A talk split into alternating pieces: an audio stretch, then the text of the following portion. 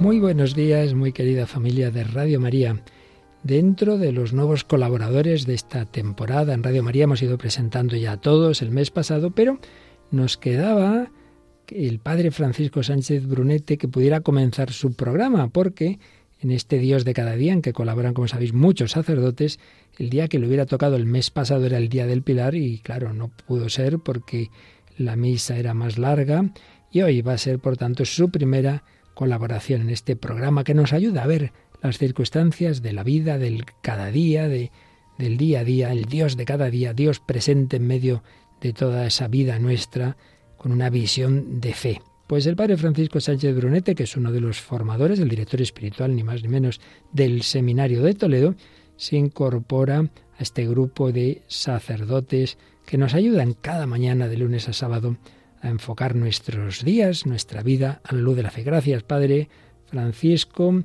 Tiene muchas tareas, pero no ha querido decir que no a esta radio de la Virgen, que él la conoce bien. Él ya pues disfrutó de ella cuando estaba en un pueblo como párroco y veía el bien que hacía sus feligreses y ahora quiere ayudarnos por lo menos un, un miércoles al mes contaremos con su aportación. Muchísimas gracias y escuchamos esta primera aportación del Padre Francisco Sánchez Brunetti.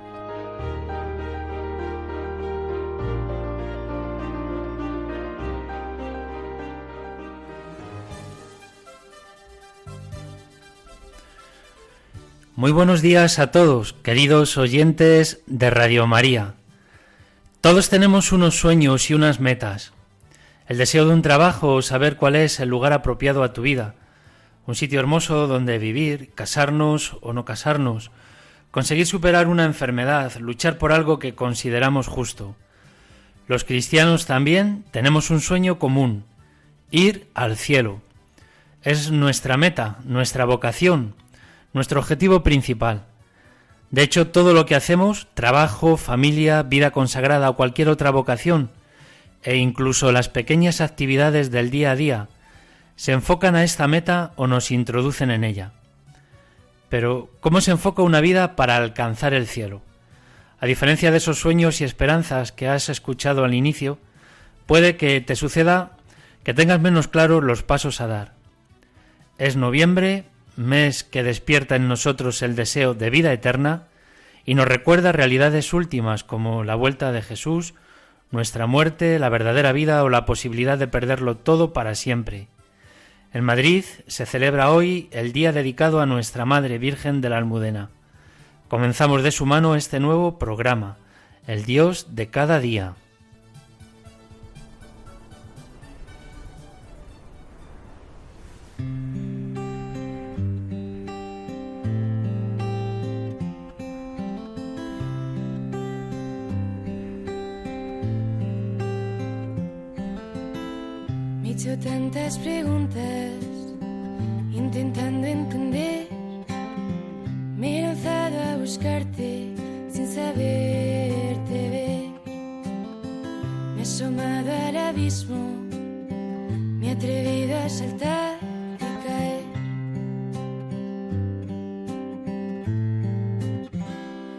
Un huracán romperá.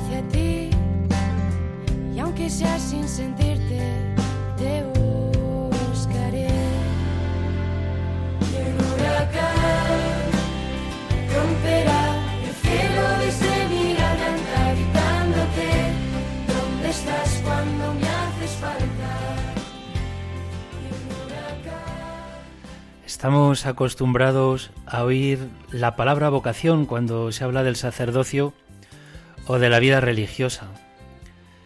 Vocación es aquello que Dios quiere que hagamos con nuestra vida y que nos hace santos y plenos.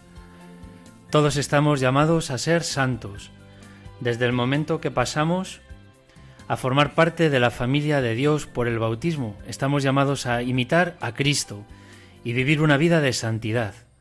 El cielo está lleno de santos. Ahora bien, ¿en qué consiste? Ser santo está en llevar una vida desde el amor como motor, con el amor como base de todo. Amor no solo humano, sino también el que es propio de Dios. Por eso, ser discípulo de Cristo. Esto puede llegar a ser difícil, muy difícil, pero resulta que tenemos ayuda, la gracia. ¿Y qué es esto?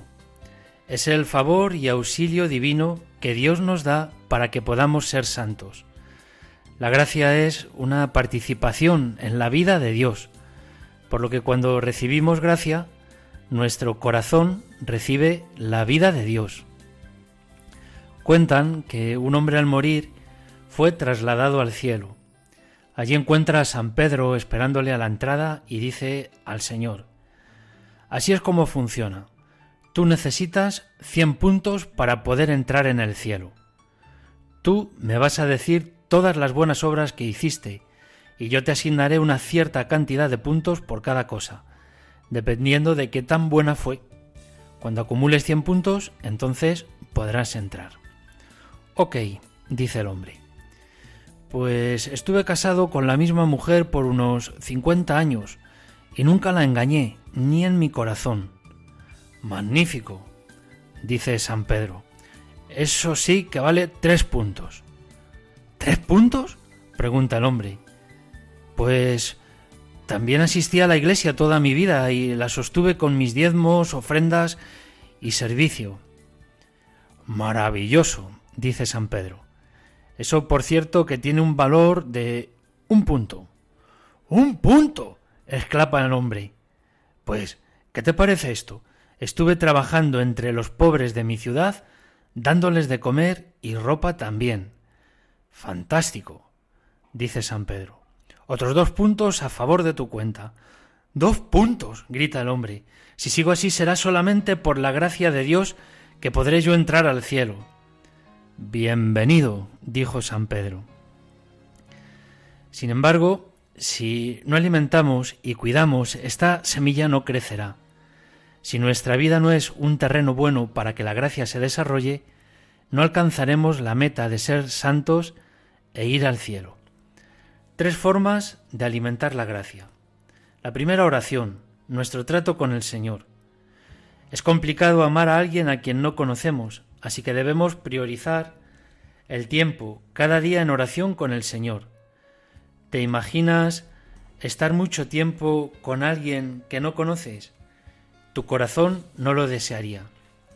Segundo, sacramentos, básicos para fortalecer la gracia. Todos nos ayudan de un modo u otro. Bautismo, forman parte de la familia de Dios, confirmación nos entrega los dones del Espíritu Santo y nos guían hacia el cielo, la Eucaristía, fortalece y configura, haciéndonos estar lo más cerquita que podemos de Jesús, reconciliación que nos sana, misericordia en el fallo, verdad, en el pecado y así cada sacramento. Y tercero, una vida de virtud. Por lo tanto, oración, sacramentos y una vida virtuosa. Voy a detenerme en esta última, vida virtuosa. Llegar al cielo es al mismo tiempo obra de Dios y nuestra cooperación con esta obra de Dios en nosotros. La Iglesia identifica siete virtudes que hacen que nuestra vida sea un terreno fértil para que la vida divina pueda crecer o reinar en nosotros. Como ya sabéis, se clasifican en dos categorías, virtudes teologales y virtudes cardinales. Teologales son fe, esperanza y caridad. Las explico de un modo rápido. La fe es la virtud por la que la gracia de Dios nos permite creer en Él. La esperanza es la virtud por la que aspiramos a vida eterna, poniendo nuestra confianza en sus promesas. La esperanza es la que nos hace seguir adelante en esos tiempos difíciles. La caridad es el amor de Dios que trabaja en nosotros para ayudarnos a amarle por encima de todas las cosas y amar a los demás como a nosotros mismos. Es la más grande. Dios es la fuente de las tres. Por ellas podemos vivir una vida de santidad y llegar al cielo. Vamos ahora un momentito con una canción, un segundo, y a la vuelta continuamos con las virtudes cardinales. Si por un segundo vieras cómo te miro, cuando duermes cierras los ojos, yo ahí sigo. Se me cae la baba, imposible no mirar. No quiero dejar de hacerlo, no lo intentes imaginar. Si por un segundo vieras cómo te escucho, cada ruido, cada palabra y cuando no hablas mucho y hables o estés callado, solo me importa si estás. En mi amor cabe el silencio, cabe hablar y mucho más.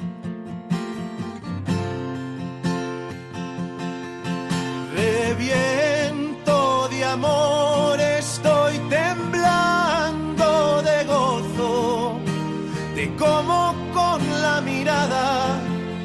estás aquí y no estás solo. Cada lágrima, cada risa, en mi memoria se han grabado. Cada detalle de tu cuerpo y de tu alma fueron pensados. No creo que aguante más contenerme aquí detrás. Quiero entrar a hacerte mío si la. Si por un segundo vieras cómo te miro, no querrías ver nada más. Continuamos habituallándonos para este camino que alcanza el cielo. Si las virtudes teologales no son algo que ganemos o logremos, aunque sí debemos escoger acogerlas en nuestro corazón. Las virtudes cardinales se desarrollan cuando dejamos que Dios guíe nuestras acciones y dejamos que se haga su voluntad. Las virtudes cardinales son hábitos que es importante que adquiramos para que podamos llevar una vida moralmente sana y disfrutar de todo lo que Dios ha planeado para nosotros. Son hábitos que podemos practicar como el título de este programa, cada día, y nos hacen crecer en santidad. Vamos a verlas un poquito. La prudencia es la virtud que nos ayuda a discernir cuál es la decisión correcta y a tomarla. Es la capacidad de tomar decisiones teniendo el cielo en mente y no a nosotros mismos. Una, persona prudente piensa en las consecuencias de una situación y busca aquella que le acercan a la santidad y no al pecado. Necesita oración y meditación. Esta noche, si te acuerdas, cuando te pares, piensa cómo te sientes respecto a las decisiones que has tomado. ¿Te han ayudado a acercarte al cielo o te han alejado de Dios? Justicia. Es la virtud de dar a todos, tanto a Dios como a los demás, lo que les es debido. Consiste en dar a Dios la prioridad y el honor que merece, y tratar a los demás con equidad y justicia, pues son hijos de Dios. Tiene sus raíces en el amor a Dios y al prójimo. En el día a día nos lleva a tomar partido en asuntos menores, no en la relación con nuestros padres, compañeros, amigos, otros asuntos mayores. Ya sabéis, el fiel en lo poco lo será en lo mucho. Te pongo un ejemplo, estás con tus amigos en un momento, dada la conversación se deteriora y pasa a ser cotilleo sobre otra amistad. ¿Qué harías en justicia? Tercera virtud, la fortaleza. Es la virtud de permanecer firme y constante en la búsqueda del bien evitando el mal. Ayuda a superar nuestros miedos. Es muy importante para defender nuestra fe sin temor y no es una virtud agresiva. Imagínate, por ejemplo, que un compañero se encara contigo, bien del trabajo o como amigo, por causa de la enseñanza de la Iglesia que no comprende. ¿Cómo actuarías? Cuarta virtud cardinal, la templanza. Nos ayuda a controlar nuestros deseos y acciones. También puede ser considerada moderación. Nos permite ser libres para disfrutar de las cosas buenas de la vida y no abusemos tampoco de ellas. La practicamos mediante el ayuno y la oración. Aquí podemos tener en cuenta, pues, por ejemplo, el, ese ayuno de redes, del tiempo que nos quitan. Incluso no permanecer apegados a algo que en principio era bueno en nuestra vida. Educa en la moderación del deseo por evitar comportamientos pecaminosos. Imagínate que estás un fin de semana, se ha inaugurado una serie completa y se te plantea que la quieres ver con un amigo, pero el lunes te encuentras un examen. ¿Cómo entra en juego esta virtud? Bueno, pues aquí tenemos estas cuatro virtudes cardinales. La fortaleza, la templanza, la justicia y la prudencia. Aquí presento el hecho que le sucede a un santo virtuoso, como lo son todos, don Bosco, y un hecho sorprendente también que sucedió en su vida, que nos deja una pequeñita prueba de la realidad también de la vida eterna y del cielo. En una de sus obras, don Bosco eh, la dedicó a su amigo Conmoyo, y se cuenta como uno de los primeros milagros que tiene como protagonista el santo. El hecho es casi inverosímil y pertenece a este género de que va más allá de nuestra vida temporal. En el seminario de Chieri permanece una lápida que testimonia el evento y que fue testimoniado por una veintena de seminaristas aterrados. Los dos amigos hicieron un pacto que consistía en que el primero que muriese vendría a comunicarle cuál fue su suerte, salvación o condena, siempre que Dios le diese permiso para ello. Y escribe San Juan Bosco, yo ignoraba todas las consecuencias de una promesa así, y confieso que fue una gran locura. Así aconsejo decididamente a otros abstenerse. Pero nosotros entonces no encontrábamos nada de reprensible en esta promesa, y estábamos bien decididos en mantenerla. La renovamos más veces, en particular durante la última enfermedad de Comoyo. Las últimas palabras suyas y su mirada me aseguraron el cumplimiento del pacto. Así escribía don Bosco posteriormente. El evento es descrito por el santo no solo en la biografía dedicada a su amigo Conmoyo, sino también en las memorias del oratorio de San Francisco de Sales y en las memorias biográficas de don Bosco escritas por Lemoyne.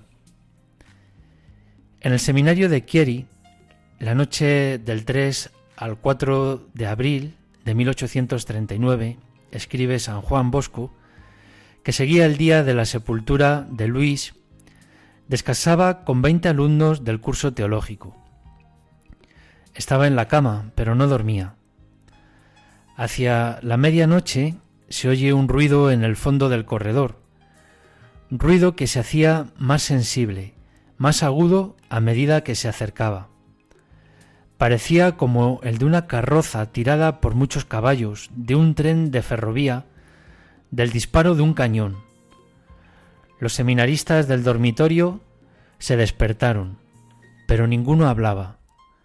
Yo estaba aterrorizado. El ruido avanza y es siempre más espantoso. y en el dormitorio se abre violentamente la puerta. Continúa más vehementemente el rumor sin que se vea alguna cosa, excepto una luz lánguida, pero de varios colores que parece reguladora de ese sonido. De pronto se hace un silencio improviso. Resplandece más viva aquella luz.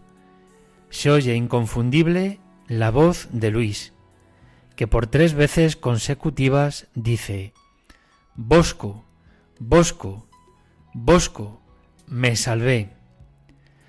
La descripción de don Bosco dice que el dormitorio se volvió más luminoso en ese momento y todos los seminaristas huyeron sin saber a dónde. Este fenómeno, que causó un gran terror a Juan, casi lo porta a su propia muerte.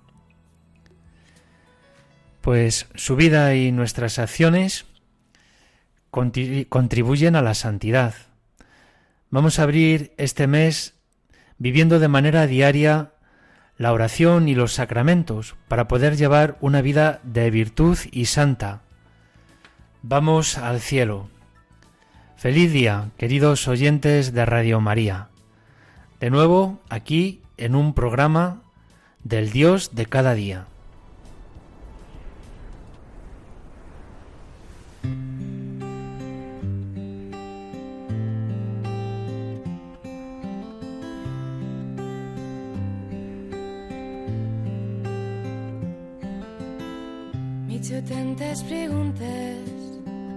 Intentando entender.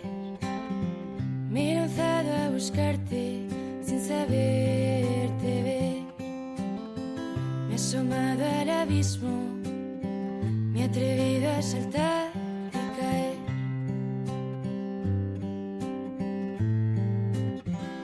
Y un huracán romperá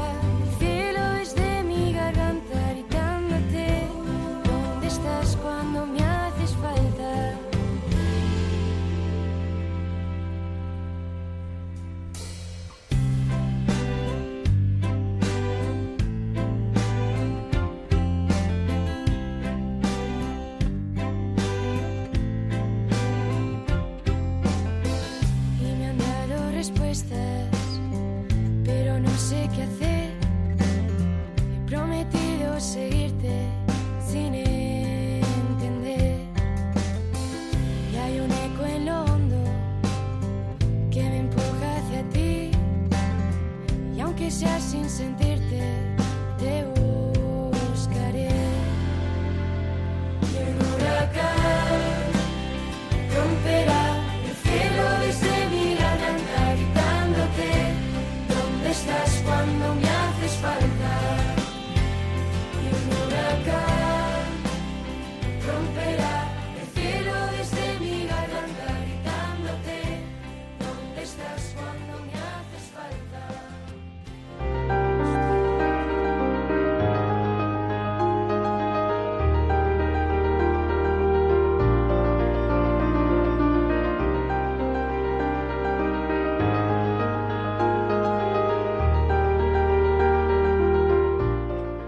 Así finaliza el Dios de cada día, hoy con el Padre Francisco Sánchez Brunete desde la Archidiócesis de Toledo.